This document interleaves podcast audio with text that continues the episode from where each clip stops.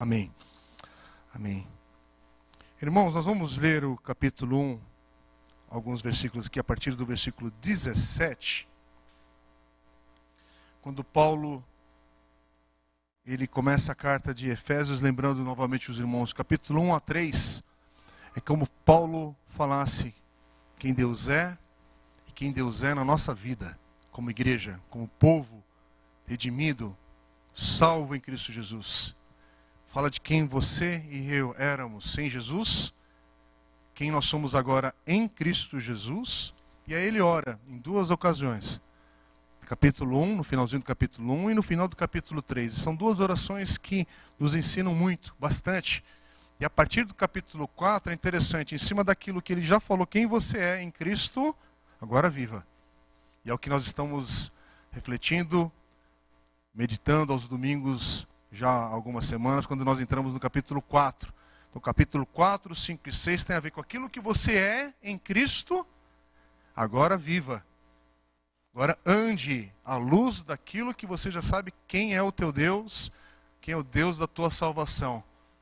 E nesse momento que a gente precisa orar e clamar ao Senhor, eu queria mais uma vez apenas te encorajar com as palavras do apóstolo Paulo, que fala a uma igreja que é de gentios, que não eram judeus, mas que agora são povo de Deus também, que agora também é família de Deus, eleitos, selados com o Espírito Santo de Deus. E aí ele ora, no primeiro momento, e ele diz assim: Peço ao Deus, a partir do versículo 17, de nosso Senhor Jesus Cristo, o Pai da glória, que conceda a vocês espírito de sabedoria e de revelação no pleno conhecimento dele.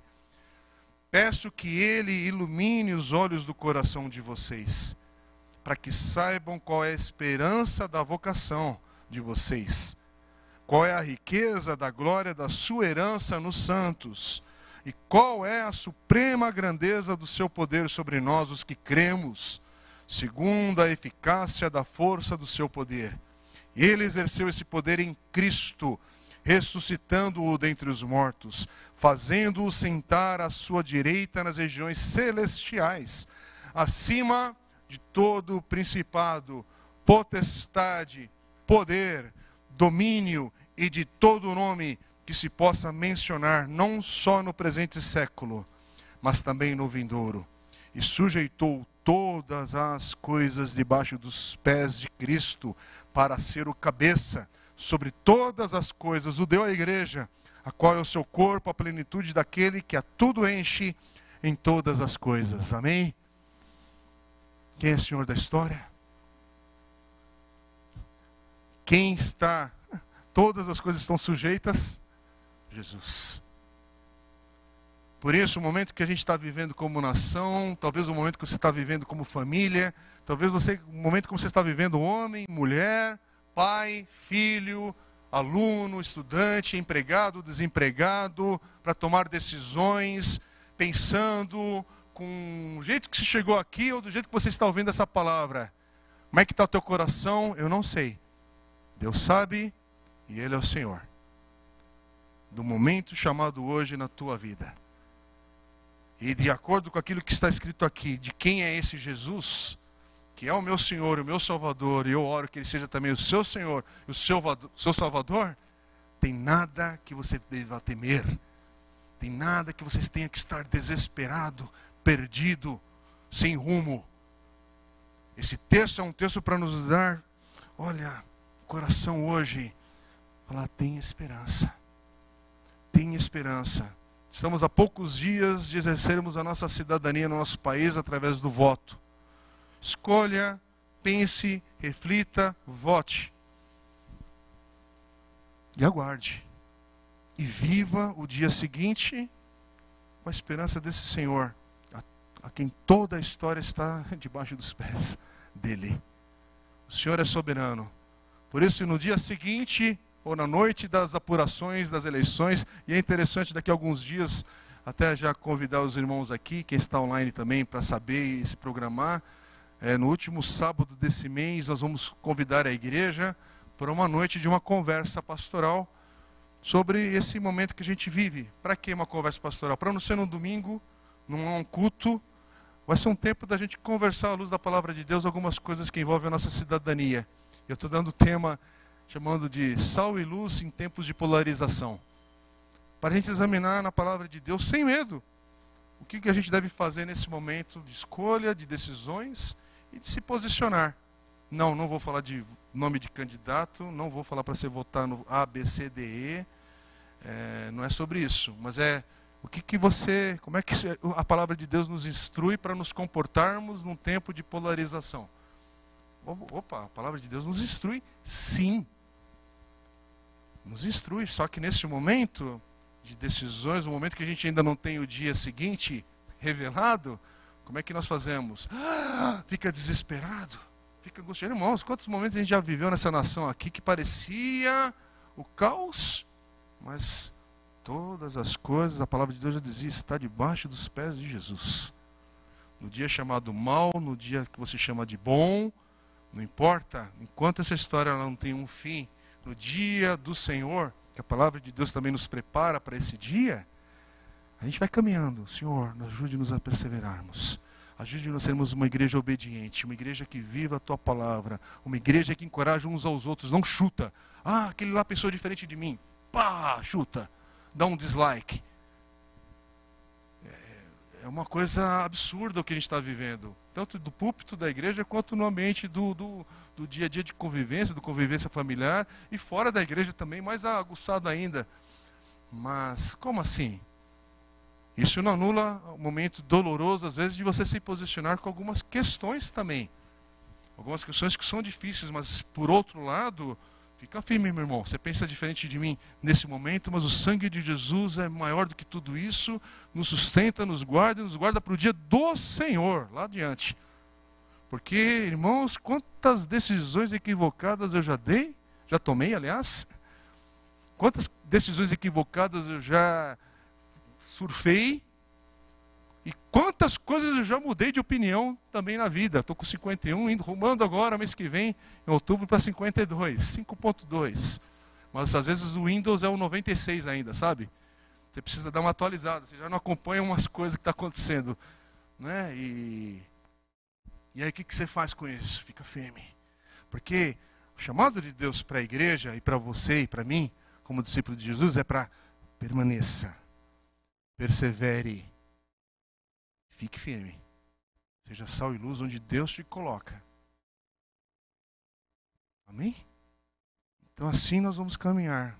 Agora, esse texto aqui, ele nos instrui a orarmos. É muito rico, já compartilhei esse texto, inclusive, com a igreja, numa das mensagens de domingo. Mas eu queria agora que a gente fosse para outra oração, capítulo 3. Vamos lá? Capítulo 3 versículo 16 ali, até o final mais ou menos, não é muito grande o capítulo 3.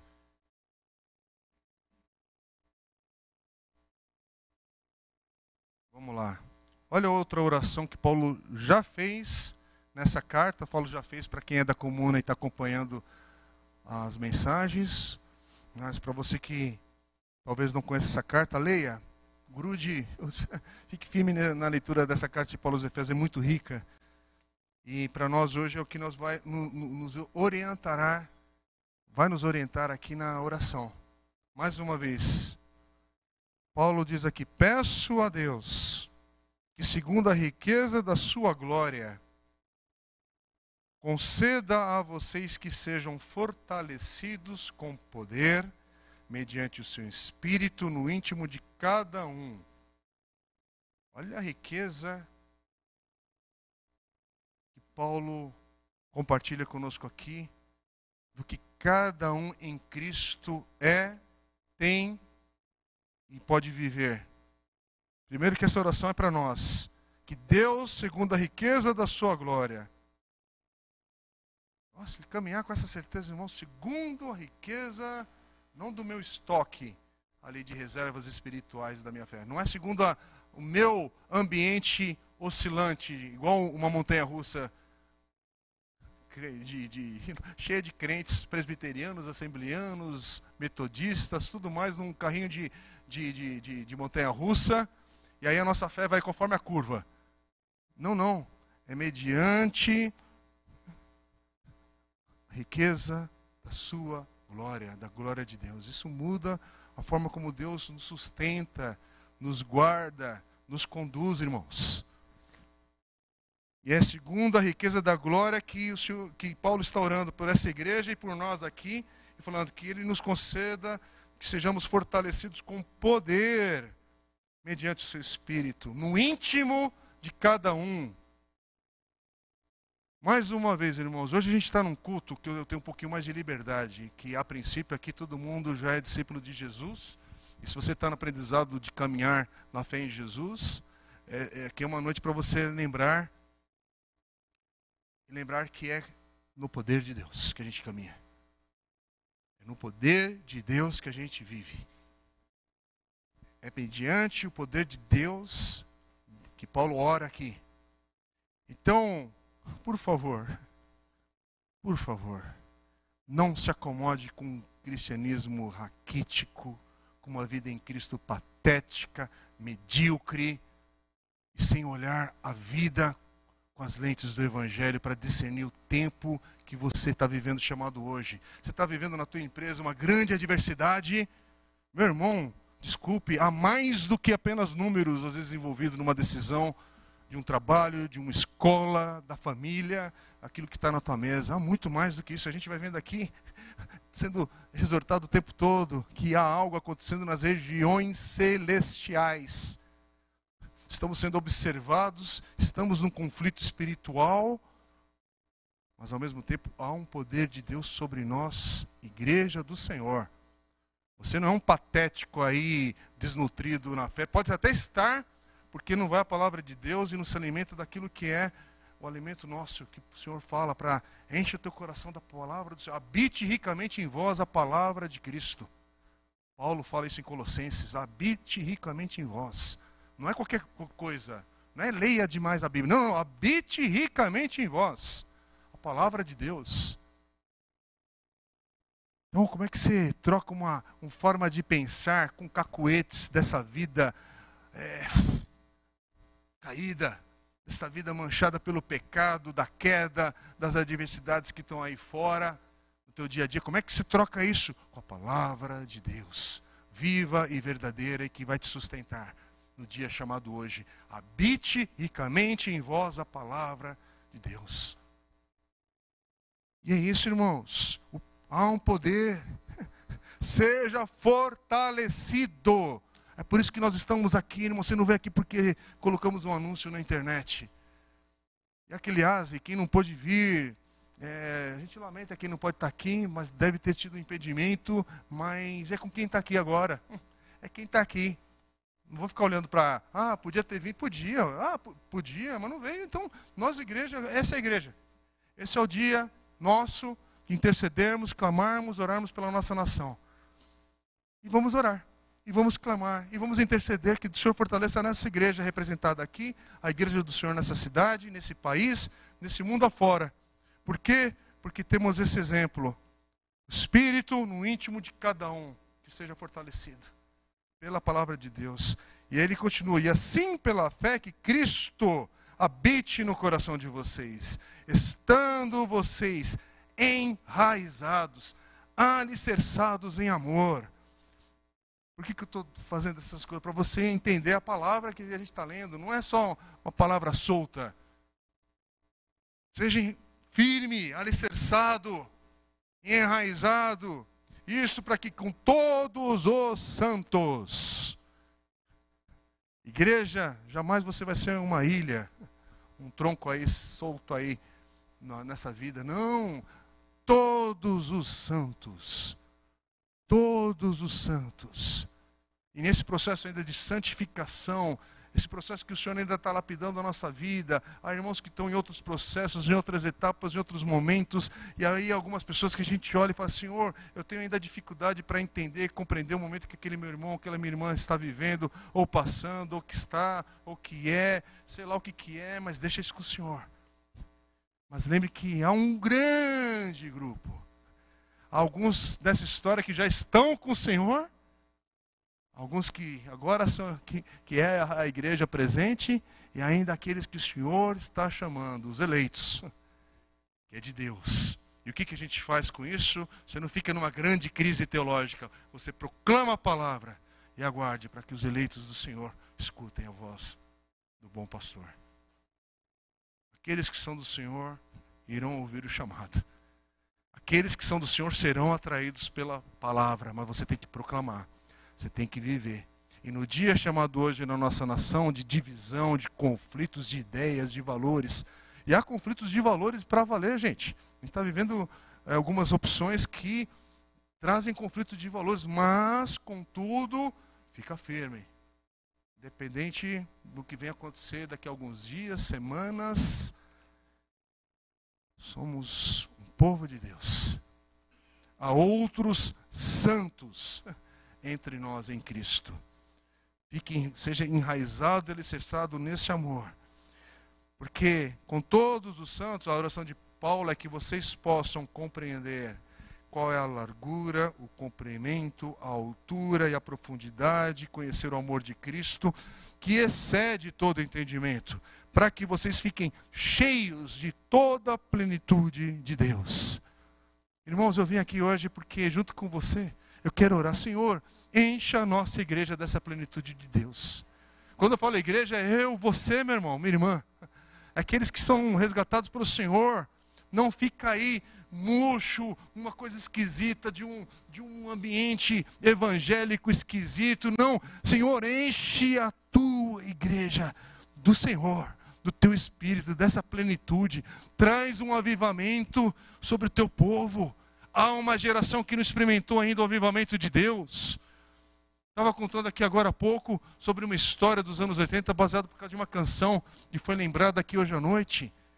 Aqui na nossa região mesmo, a nossa região já experimentou alguns sinais de um pequeno, vamos dizer assim, avivamento de Deus. E em várias, não foi só em uma, em várias igrejas. Já tivemos várias igrejas que teve um derramar de Deus, que hoje, quando você olha para a história e olha um pouquinho para trás, fala: Deus estava naquilo. Deus estava naquele momento. Jovens que saíram das drogas, casamentos que foram restaurados, gente que estava perdida sem rumo. E Deus transformou, mudou. Houve uma mudança que só pode ser explicada pelo novo nascimento. Irmãos, nós já vivemos isso. Traz à memória essa boa lembrança, mas saiba que esse poder é possível ser derramado de novo. Mas a igreja precisa clamar. A igreja precisa orar de novo. E hoje é um convite: vamos orar. Vamos interceder pela nossa nação. Vamos clamar. Que possamos ser cheios de toda a plenitude de Deus, como Paulo fala aqui. E ele completa dizendo: Olha, ora, aquele que é poderoso para fazer infinitamente mais do que tudo o que pedimos ou pensamos, conforme o seu poder que opera em nós. A Ele seja a glória na igreja e em Cristo Jesus por todas as gerações para todo sempre. Amém. Aí você vê aqui hoje, Senhor, eu estou precisando disso, daquilo, daquilo outro. Irmãos, todos podem ser até pedidos legítimos. Por favor, não fique constrangido de orar ao Senhor, de interceder e apresentar diante de Deus uma súplica, algo que você precisa. Quem está doente precisa de cura. Quem está com alguém perdido no vício precisa de libertação. Quem está com problema conjugal, com problema de relacionamento, precisa de perdão, precisa de restauração. Tem nome as coisas. Você está desempregado, você precisa de emprego para se manter, para manter a tua casa. Quem está com ausência de recursos precisa dos recursos. Quem está desanimado precisa de ânimo. Quem está com, com a mente perturbada precisa de restauração emocional em Cristo. Então tem nome as coisas, mas que maravilhoso é lembrar que aquele que é poderoso para fazer infinitamente mais do que tudo o que pedimos ou pensamos conforme o seu poder que opera em nós. Não é que está aguardando, olha, está passando passar a OMS com um novo pedido para saber se o Espírito pode agir ou não agora e como é que vai ser as condições. Não, não, não, não. Ele opera em nós. Está fazendo algo agora. Está fazendo algo agora. Agora não é maravilhoso, irmãos? Isso aqui é libertador. Senhor, quer dizer que o Senhor não precisa que eu descubra de fato, articule a minha frase, o meu coração, a minha mente, às vezes que está cansada, e aí eu vim naquele culto, oh Senhor, eu esqueci de orar por tal, tal coisa. Quer dizer que quando eu esqueci tal, tal, tal coisa, ainda assim o Senhor é capaz de fazer infinitamente mais. Porque, irmãos, já pensou se o reino de Deus dependesse de fato do meu, dessa minha oração as coisas espirituais andarem, se desdobrarem? Já pensou se dependesse realmente dessa igreja aqui local para que um avivamento fosse derramado é, nessa cidade novamente?